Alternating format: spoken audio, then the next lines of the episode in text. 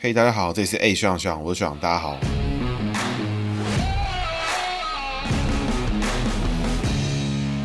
Hello，大家好，这是 A 学长学长，我学长，大家好，学长又回来了。那学长今天呢，这一集不解姓名学哈，所以喜欢姓名学的听众呢，这一集可能就这个比较无福消受。那这一集的内容呢，主要是因为现在是选前大约两个月哈，所以这一集在这个时间点稍微 review 一下现在各地方选区还有各个选举的这种特殊的事件，那跟大家分享一下我的想法跟看法。那我猜呢，资深听众应该都知道这一集就是开干喽，各位。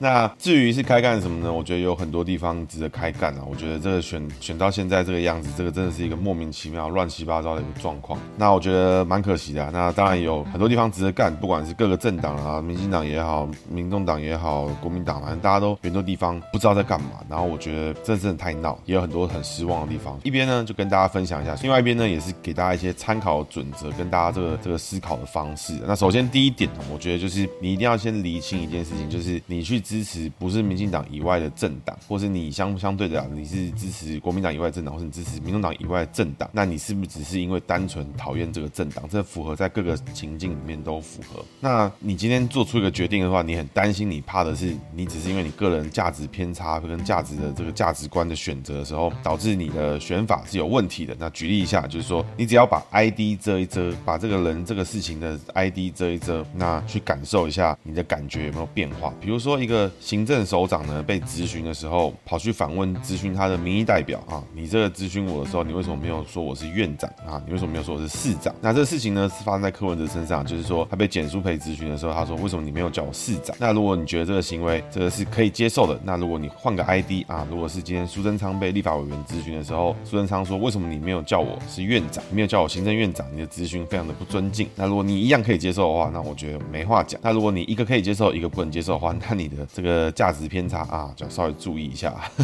今天如果是是国民党的一个县。市首长他在选举前就辞职了，他去选隔壁县市的县长或市长。如果你也可以接受，换到民进党身上的时候，哎、你就不能接受。那我觉得你也有问题。那如果你两个都不能接受，那我觉得你也没什么问题。所以就是试试看呢，把一个你不能接受的政治事件，在心里面呢，把他的 ID 遮一遮，换成一个不同政党、不同阵营的人啊，你看你能不能接受同样的事情？如果你内心呢还是觉得可以，哇，那你确实认可这个行为。那如果你一个可以，一个不行，那恭喜你哈，你稍微有一点双标的状状态了。那接下来节目呢，我们讨论的事件一样都会在各个事件里面用这个议题、用这个方式来做检讨跟做这个审核啦。所以我觉得就是用这个方式呢，去感觉一下你内心的感受是什么，然后冲击是什么。那你最终支持的有没有符合你的想法？那我觉得今天就先从这个比较大一点的 scale 开始讲起啦。因为今年二零二二年，我之前节目听众应该都有听过。我们在二零二二年这一年为什么这么特殊呢？是因为在二零一四年的时候，太阳花学运崛起，然后在整个非常大幅度的决定了全新的。蓝绿之外，还有其他各个政党的政治版图，然后有做了非常巨幅的变动。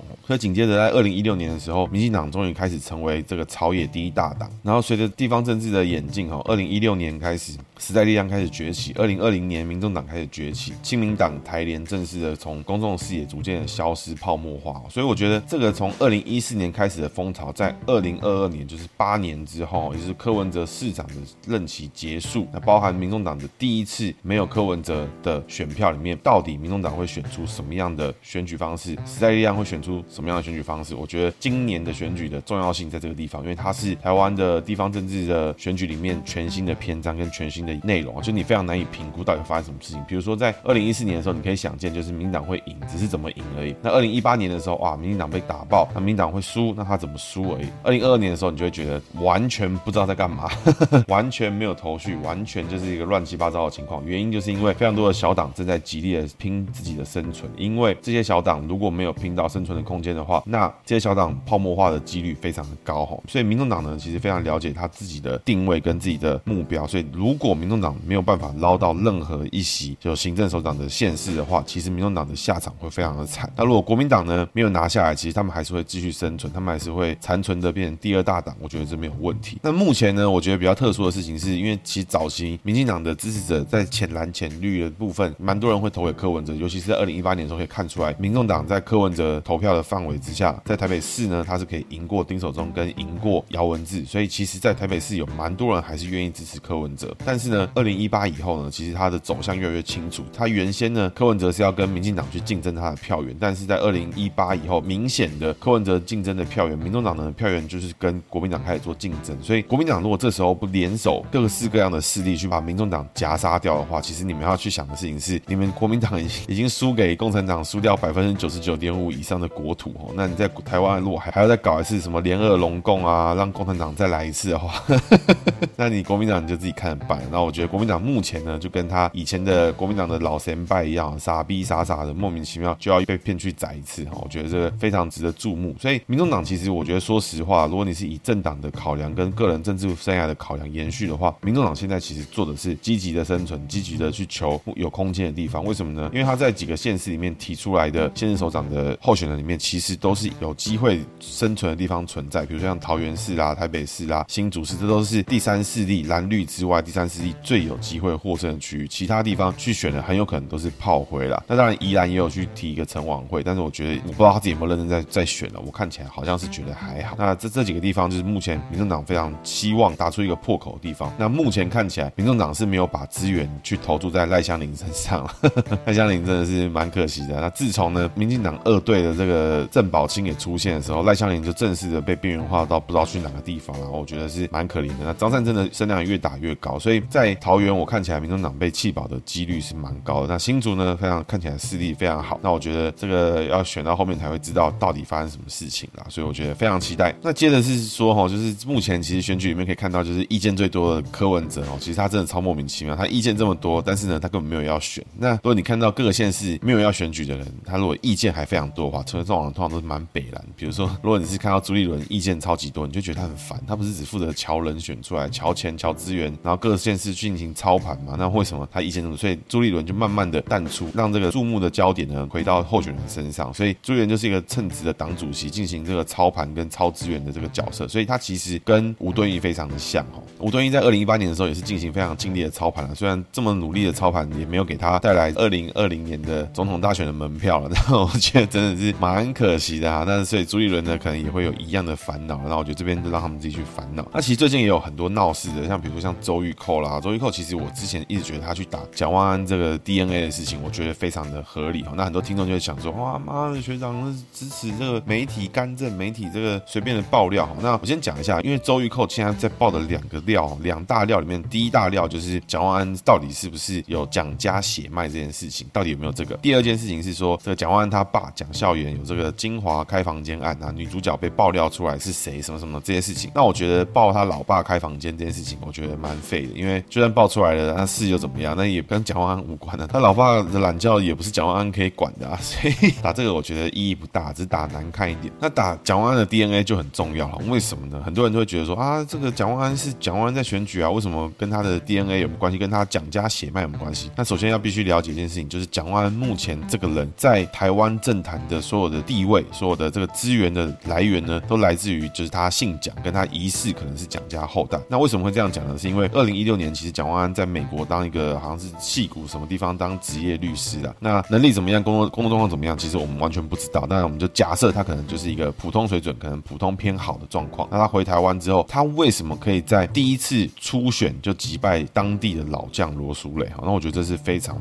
没有逻辑的事情。这他只是因为他姓蒋，大家怀疑他可能是蒋经国的后代。初选呢，在国民党内部呢，就血洗了罗淑蕾，让蒋万安最后是有机会出来选立法委员，而且还真的被他选上了。所以这个基本上就是这个血脉加持啊，我觉得这个算是蛮猛的。那所以因此他今天可以站在这个地方跟大家选台北市长，因为他二零一六年当选了立立法委员，二零二零年当选了立法委员，他只当了一届多的立法委员就可以直接出来挑战台北市除军的地位哦。大家要知道一件事情哦，丁守中他准备的他妈基本上是一辈子啊！我从大概十岁看他准备到三十岁，他都是都是他在选，都是他初选这个冲最凶。那他为什么到现在选了一次之后他就没有机会了？选了一次他就直接扫地出门？他的立委当了届数不知道是蒋万安的几倍哦，然后他是非常常青的一个台湾政坛的北部的国民党的人物，为什么他都会被洗脸洗成这样？蒋万安只当一届多他就可以出来选，到底为什么？所以其实归根究底还是因为他姓蒋，他有这个继承道统啊，这个政。正统的这个血脉，所以追究蒋万安到底是不是姓蒋，我觉得这确实符合公众利益，因为他整个根基就来自于他可能是蒋经国的血脉了。那我觉得我个人是这个不好说了，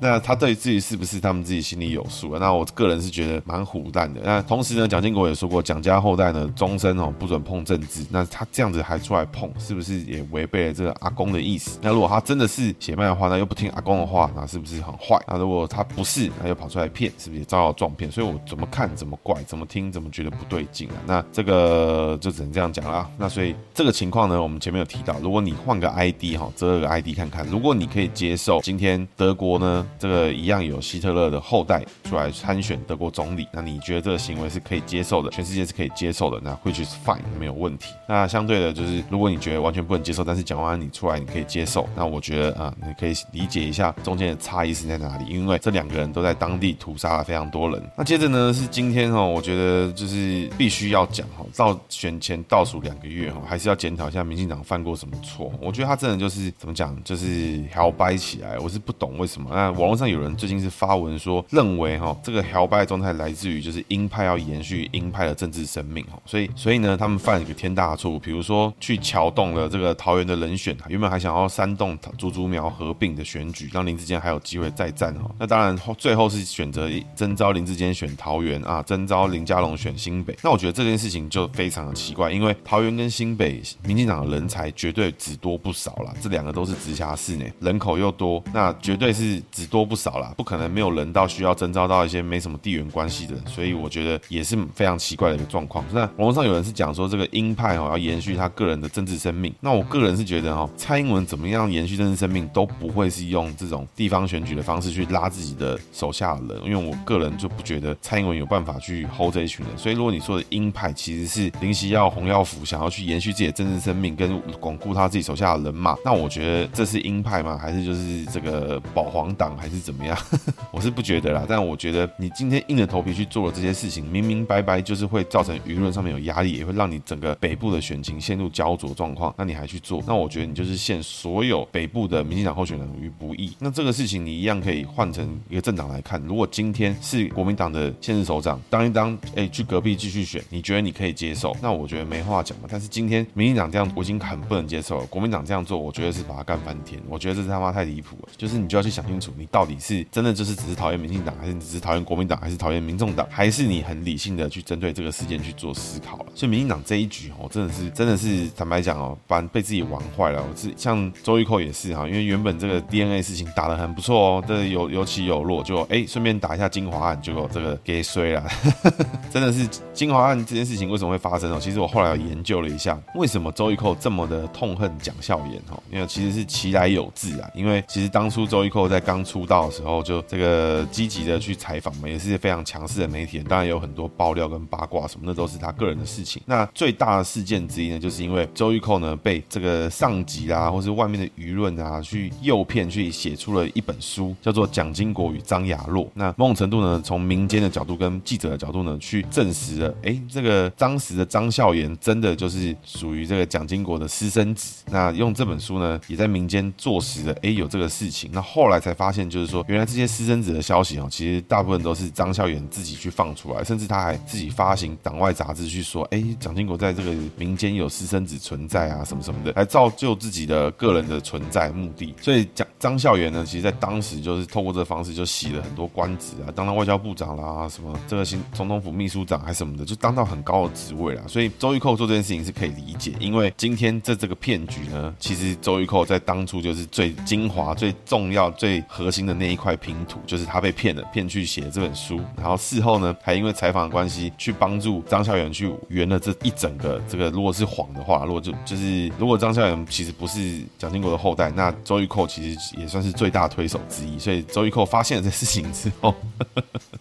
气到一个不行，那这些东西就是他节目里面其实有讲过，但是我就稍微整理一下他的说辞跟这些前因后果之后，发现其实他有这个赎罪的概念，然后他也认为其实这个把张孝元打爆对选举选举有帮助，但没想到造成了一些反效果，那我觉得这是可惜的一点。当然也是有非常多的这种侧翼在附近趁机在那边打一些有的没的，比如说像谁呢？像黄国昌哈。那讲到黄国昌，就是还是要提醒大家，因为政治工作啊，跟这种这个高强度的这种对抗型的这种选举活动、政治活动。其实都会很容易让大家废寝忘食啊。所以饮食上要注意，因为黄国昌好像就是整个身体有变得蛮，就是变变胖不少，那健康上面可能要注意一下。那当然，我觉得最需要注意的事情是我发现这个反当初三一八这个太阳花运动里面的赖中强赖律师哈，我觉得他真的这边我不知道他有没有听众是他的朋友或什么，真的是呼吁我们赖律师稍微注意一下这个，要记得运动了，因为我觉得跟当年比起来，我觉得看的真的是觉得捏了一把冷汗。那黄黄国昌呢，其实在非常早，就是就最近在刚踢出金华案不久的时候，就开始说什么这个选举选到什么毫无人性，什么讲一大堆这种妈的屁话，这种屁话。什么叫毫无人性？放弃背离你的选民才叫他妈毫无人性，这真的是就是最没人性，然后最没选举、最不关你的事情的人，妈你事情最多，然后也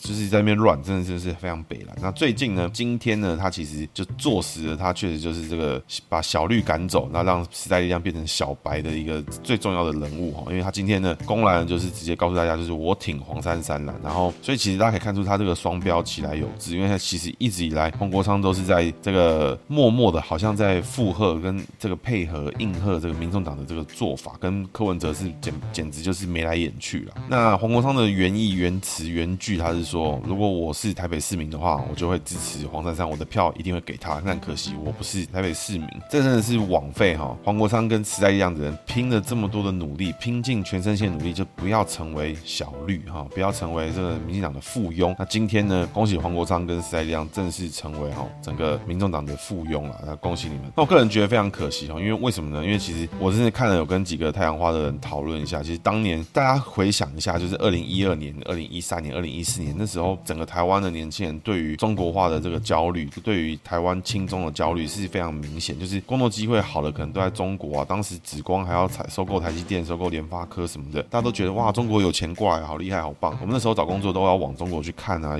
有些很特殊的机会什么的。那在那个年代呢，才发生了这种什么反服贸啦，反正什么，就是希望台湾避免往亲中的方向，然后才用这个方式很大强度的把台湾的整个舆论从亲中靠近中国的方向大大的扭转回到就是希望走出自己的路径的这条路上。所以我希望很多听众呢，我不确定你们到底跟我立场的 是赞成还是反对，但是大家都要记得一件事情，是当年我们一起努力，就是说我们希望走出自己的路，我们不希望是中国的附庸，或是 anyway，或是怎么样。所以在整个三一八学里面，反反中国的势力啊，反中共，其实像赖中强，从那个年代开始就在提出很完整的论述。到了什么虾皮啦，到了紫光啊、红海的事情，他其实一路上赖中强都是保持他的初衷，保持他的初心，就是为了要抵抗中国对台湾的这个文攻武吓，然后甚至是背地里的这种金钱的金权的往来啊、买办啊等等这种事情。所以他其实赖中强用的经济民主联合还是什么的，就是金明联啊，我忘记忘记全名。他其实非常努力的去用各式各样的方法去斩断中国的这种黑手，慢慢的伸进来。当然有人会觉得中国那有黑手什么的哦，我这个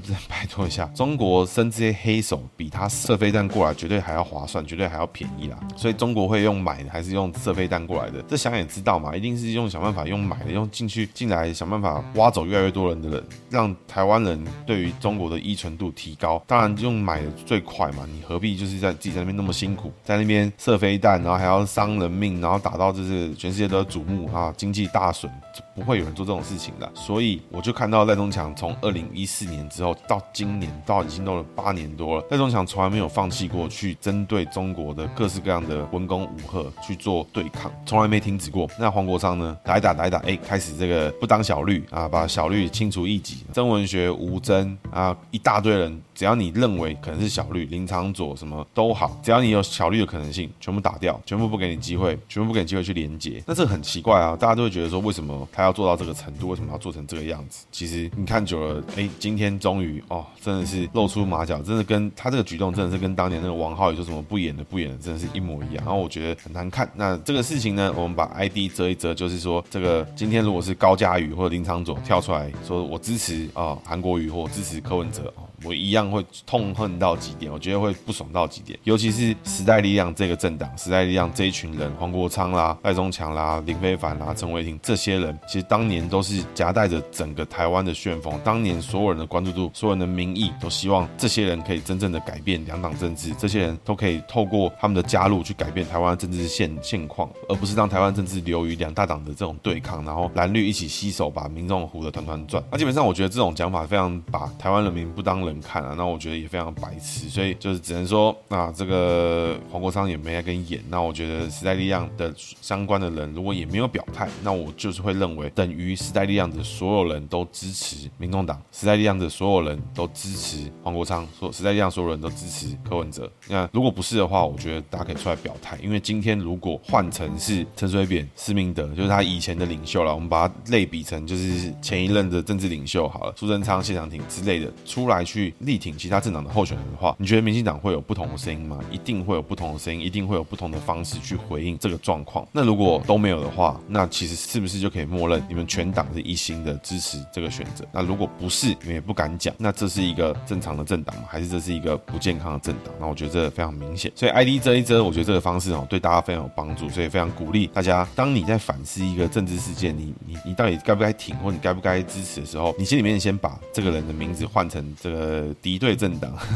或是没关系的中立政党。那人民换一换，你是不是还能支持这个想法跟支持这个动作？如果你可以的话，那你确实就是支持这个动作；如果你就不行的话，那你其实是因为你喜欢这个人，所以你接受了这个行为，或是你讨厌这个人，你不能接受这个行为。那这个方式呢，对大家蛮有帮助。有时候我也蛮常用这个方式去思考，到底是我出自于个人的感受呢，还是出自于我对这个人的讨厌程度？那必须说，蛮多时候对于民众党是很有意见的。不过在节目里面，我会尽量希望可以持平的来跟大家分享我的想法。那所以黄国昌这个时代力量这件事情哦，我觉得正式的，就是让全台湾的人都知道了。哎，时代力量就是小绿不做啊，小蓝不做啊，今天他要做小白啊，携手呢一起这个当小白啊，开开心心。那我觉得非常的丢脸，因为柯文哲虽然在当时在获胜，其实是夹着太阳花学运的这个名气去上任，但真正去受到太阳花整个世代的关注的这个期望去成立的政党，其实是时代力量，而且他们更早就在地方区域的选举里面取得了胜利。在当当年二零一六年的时候，包含像是林长佐、洪慈庸、黄国昌都曾经选赢过，但黄国昌最终是背弃了那个选区的选民，丢掉这个摊子，然后交给一个就是好像是赖家人他的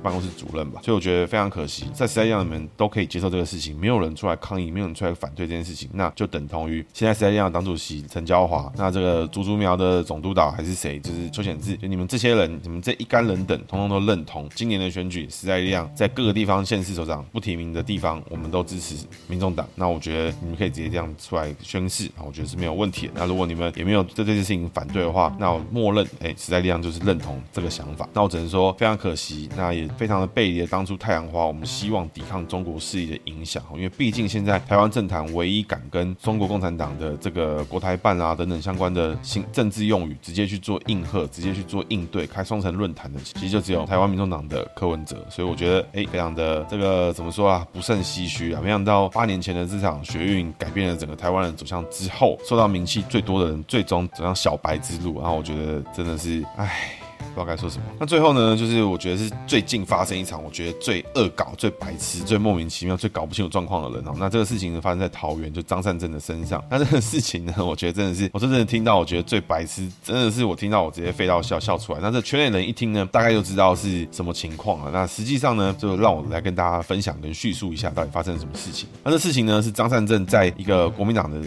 市议员候选人，就是苏翠玲的这个带领之下，然后去参加了一场抽奖活动。那这个活动的对象呢，参加的人呢，就是苏翠玲的一个协会。那这个协会就是在桃园在地的协会。那透过呃，好像游览车动员吧，因为我是看新闻跟政论节目上面的内容啊，大概是这个样子，有可能会有偏差。那透过动员的方式呢，把这些人拉到一个现场。那现场呢有抽奖的内容，那这个钱跟礼物是谁准备的，通通不知道。那有几率有证据显示，有可能是这个协会相关的人希望为他们的会员准备。那至于是谁，其实目前还没有答案。那抽奖的方式呢，就是在当时好像。说现场好像有三百个人，那至于有多少奖，其实不知道。但是根据检举的人是说，几乎到达人人有奖的状况。那我觉得这开始有点问题。那现场呢还有画动算，那现场呢也只有一组一个阵营的候选人，就是没有其他的候选人，就只有苏翠玲加张善政。那有画动算，那有发这个礼物，那礼物呢同时超过了三十块的价值。那基本上呢，最终就是这个已经被检举成贿选案。那听说桃园市地检署已经开始调查了。那张善政听到之后就直接呛下说：“这个蔡英文有种现在。”就过来抓我，然后我是觉得你不用去呛虾，因为地检署的检察官马上就去找你，就算去找你，也绝对不会是蔡英文的。蔡英文根本就不想管你到底选的怎么样，那不是他的问题，也不是他的责任，他都已经总统已经保证代退了，他妈他屌你。所以这张善政呢，选过副总统，还在让那种耍这种白痴，讲这种意气用事的话，然后不去检讨自己的行为，我觉得是蛮可惜。那我今天跟大家分享一下，就是 就是贿选的定义是什么？那其实那只要在这边讲之前，就是张善政到底有没有贿选，其实都还没有定，都还没有结论。那目前呢，就交由这个桃园市的地检署，他好像他们检察官吧会去做新政，因为最终的认定呢，还是有新政的部分要去陈述。那其实已经今年的选举已经有好几起，就是像里长啊、议员啊被收出现金啦，或者是活动上面有问题，因为这个事情已经被收押，都已经有发生。所以其实每个候选人其实都蛮谨慎的啦。那我这边听过的消息，其实说，包含像是有人电话里面说，吼吼吼吼吼，好，这种对方问的问题说，哎，明仔载处理后尾后，好，干这样就出事，这样就这样就去关了。这种这种都有发生过，所以大家不要去想说这个是什么不小心的疏失哈。所以选选过举的人哦，绝对都是非常的谨慎去在这，尤其在这个贿选这件事情上，因为你只要一出现这个事情，当选无效，你做的事情全部都是浪费，就是白费，所以绝对不会发生这个事情。那为什么这事情会这么特别哈？那首先先讲一下，举例来讲，如果今天这个情况是针对不特定的参加者，那上台颁奖的人也是属于不特定人，比如说我这个社区，我这个国小、国国中啊，或者是在办烤肉这区这个里的人都来烤肉了，里长办的，那我准备了很多大奖，希望发送给这个现场的李明，啊，这李明属于不特定人士，隔壁里的啊，刚好朋友来一起出来烤肉，可不可以？可以。那抽奖之后，哎，这些候选人能不能提供礼物？可以。那去抽的时候，如果这个场只针对特定的候选人，比如说我这个场邀请了啊，我只请民进党，就民进党的来，国民党的进来，我就叫他都把他赶走，不准进来。然后呢，发完礼品之后，哎，给候选人知道，还画动算，这叫做契约贿选，就是说你今天给你这东西，是 是因为我希望你投给我，或者我希望我影响你的投票的意愿，跟希希望我影响你投票的考量。那这个时候呢，恭喜你，bingo，准备坐牢。这很严肃的哈，针对不特定人士发放超过三十块的奖金，同时还有契约的情况，我就是说，因为我给你这个，我希望你喊动算，我希望你支持我，这就直接倒了。那张善政有没有这情况？有，但是实际上的认定跟收证还是要交由检方了。那目前为止，我现在分享是我个人听过的经验，还有我们在操作的时候以前要小心的事情是什么？那这时候就有人说啦，就是这个选举的时候可不可以发超过三十块的东西？因为你们在路上在做东西的时候，你也看到像卫生纸啦，一包大概五包五块到十块。那现在呢，根据我的理解啦，这阵子在压的时候，一定都是先什么选举背心做不出来啊，所有全台湾的人都在做选举背心，接下来是全台湾人都在做面纸，然后全台湾的人都在做什么？之前可能还有口罩，现在可能还好。那我这边跟大家分享几个啊，最贴心的我觉得是防蚊贴了，因为接下来进到这个秋天的时候，蚊子会非常的多，所以有防蚊贴片的哦，鼓励大家要去拿，这个很棒。那矿泉水水的话，这个见仁见智，因为你去拿那个水，你好像觉得你很赚，但其实里面的水可能是蛮垃圾的，因为水的价格差非常多。那你也不要觉得就是你拿到那个好像赚到。那另外就是扇子，那扇子的话，自从中国厂商进来的时候，其实扇子呢就便宜很多。那我以前在某一个总部呢有听过最贵的扇子一把就是三四十块哦，那个其实你去拿你去查，其实哦不知道的情况是没事，你知道价格还去拿，那你就是直接就是有贿选的问题。所以大家在竞选拿小物的时候，如果你是不特定人士，你比如说你在排队，然后发放面纸，然后你排了连续排了三次，那你拿了三包，这没有你的事情哦，因为发的人没有去记名，这针对不特定人士一次发放一包，这没有问题。但是如果你那一包的卫生纸价值是十块钱，然后你在拿的时候，你跟那个人说可不可以给我四包或五包，对方不假思索就给你，然后还有叫你喊动算或什么的话，那种通常也也有可能会有问题。那尤其是像是什么，你吃饭为什么一定要选举的时候为什么要炒米粉，为什么要贡丸汤什么的？原因就是因为炒米粉你夹到一个小碗里面的时候，其实你不知道这时候这一碗米粉是多少价值，它可以是十块，可以是二十块，可以是四十块或五十块，whatever 都可以。那所以他没办法去对价的时候，你针对不特定人士去发放米粉，可不可以？可以，这是没有问题的。那接下来问题是说，有没有可能去发放超过三十块的东西，在针对你的选举里面去做这个事情？有没有可能？可以。那怎么做呢？其实根据我的理解啦，就是你必须要针对特定的人士，那特定的对象，然后也可以记录他特定的付出。举例来讲，今天我征招了两百名志工进来，这两百名志工呢，我希望他陪着我扫街拜票，他们的工作时数可能累计超过四个小时。好，我就给过，他就会过关，没有问题，他就会成为我们这个坚实的志工。比如说我今天学长要出来选哈，那你就成为我学长粉丝团的头号大将。工作满十个小时，我发放一件 T 恤；工作满二十小时，我发放一个什么背心、whatever 都可以。或者我们在选举前，我们办完一个大活动，我请大家吃饭。这个时候，当我有志工的名册，当我有志工工作的时数，我针对特定人士去发放超过三十块价值的东西的时候，这个事情这时候就属于合法状态，因为你是犒赏慰劳你的志工，而且你有名册，你是针对特定人士。所以所谓针对不特定人士，指的就是说，今天任何阿猫阿狗来都可以拿一件 T 恤，然后你上面还写你的名字，上面还写要动算，要支持你。这时候呢，bingo 坐牢，所以其实非常危险。那当然，这所有事情呢，都还是要经过检察官的心证，你才会知道有没有出事情。所以这一次张汉正的事情，坦白讲了，种种迹象看起来其实其实很危险的。那我觉得照这个方式，然后他第一时间他居然还说的说辞是说，钱不是我的，这个东西也不是我，我只负责发而已。那这个就很奇怪，因为就像你一个人倒在地上，然后刀子不是你的，这个你也不认识，但是捅是你捅的，那到底是不是你的错？就是你非常难以说明清楚。所以我觉得，就算有，他也是会弄得很不干净。我觉得这真的非常业余，而且非常的不小心。这个幕僚确实是该打该骂哦，因为这个太离谱，真的太离谱，真的是太离谱了啦，太离谱。啊，这个趁乱学黄国昌哦，所以这个事情是我今天看到就是最傻眼的事情。那这边也跟大家分享，就是选举其实有很多眉眉角角。那其实一直以来都有人莫名其妙因为这个事情有幕僚去坐牢去干嘛，很常在发生，真的到处都有。大家不要觉得说这事情离你很远，到今年已经都有好几个人被抓了。哪件事情能做，哪件事情不能做，在圈内绝对都是习资的概念。你为什么做那礼品的时候，你的发票里面都要多报？比如说你做卫生纸好了，你做你的卫生纸可能今天是三十五块以三十块以下，常常就不想。不想接，你报三十五块，那你就要他对方去发票上面再多写份数，除起来感觉好像单价是低于那个，那他少交货或怎么样的，去提高单价等等的方式。总之，你就是要凭证去证明你的文宣里面每一份价值是低于三十块，然后是属于发放给不特定人士。那我觉得这很多方式，因为你东西不要看起来不要太明显的话，其实剪掉根本就不会那么容易去想要去刁你，因为这种东西看起来你已经很努力去避免了。那当然因为急件啊交货什么事情，你不得已必须踩到一点红线。我觉得这个时候大家可能都还好，但是今天。这个情况是特定的专场、特定的人士，那动员过来的，然后得奖的比例呢高于一般世俗认知的抽奖得奖者的比例的时候，还有这个画动算啊，这个要求支持的这种行为的时候，其实就已经符合很多要件。那至于会怎么样呢？我真的非常期待桃园地检署的这个新政的认知啊，只能说这边就看后面怎么做，主要还是由检察官这边来做认定啦。那另外选举的部分，就还有新竹高虹安，在上一集里面其实已经提过很多内容。那我觉得这个只能说最近的越来越多市政爆出来之后，我觉得不管是真的还假的，那我只能说从资策会事件看起来，我觉得这个寄生大法真的是全政坛里面最会寄生的人，好像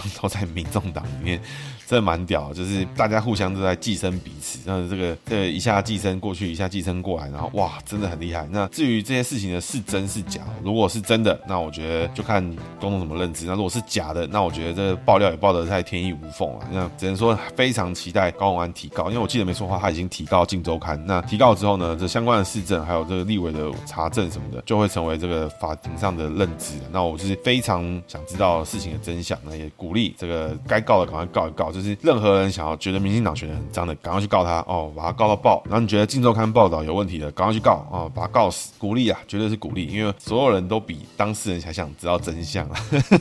赶快去告哦，赶快去告。像那个于正煌告林志坚哦，告得好，赶快去告哦，赶快去告。那你高虹安要告《镜周刊》，你要告镜电视，告什么东西？赶快去告哦，都不要手软，通通不要手软，通通都是把他告死。人家说滥用司法滥诉什么的哦，司法就是用在这个时候啊。现在就是球场打到什么季后赛了，行政立法两边交锋了，政党的势力交锋了，让司法的力量作为公正第三方。那很多人会说啊，法院是谁家开的啊？那如果你法院也不相信，球员也不相信，那你就是照你自己的价值观在评断嘛？那你没什么好讲的。所以任何人觉得有问题的，赶快去告，赶快去搜证，立刻去提告哦，赶快去，不要去迟疑，不要去跑来去挑战但别人说，哎，学长今天讲这个，安总不自己去告哦？我对我来说，赶快去告，不关我的事。好了，以上是今天选举选倒数五十几天的这个状况，那跟大家分享我个人的想法。那我其实呢，真的很期待这次选举，因为这次选举我觉得对我来说是非常的陌生，就是一个不知道干嘛。然后这个民众党现在就是专门为了选赢而选啊，就是为了要生存，为了政治生命的延续等等的相关的想法，在依着本能在行动了。所以我非常期待这次的选举，到底在这次选举之后，像是时代力量啦，啊像是民众党啦，准备泡沫化，还是他们都找到自己的地盘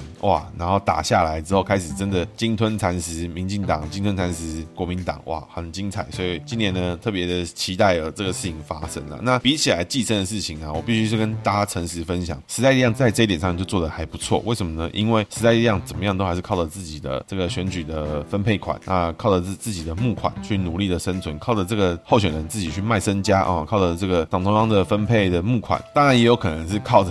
像徐永明跟学长的借款，跟 徐永明跟学长林佳龙借款。那当然徐永明有没有相关的这个事证呢？这个我们就等司法去给他一个答案了。那这边就不多说了。所以以上呢是今天选举倒数五十五天的节目哦。那如果大家有什么想要去讨论议题或者什么想法呢？其实也鼓励大家私讯我啊。如果觉得我想法有偏颇的地方，也可以跟我讲。讲完之后我会听，那听完之后就就我们再看着办。谢谢大家，今天节目到这边，大家拜拜。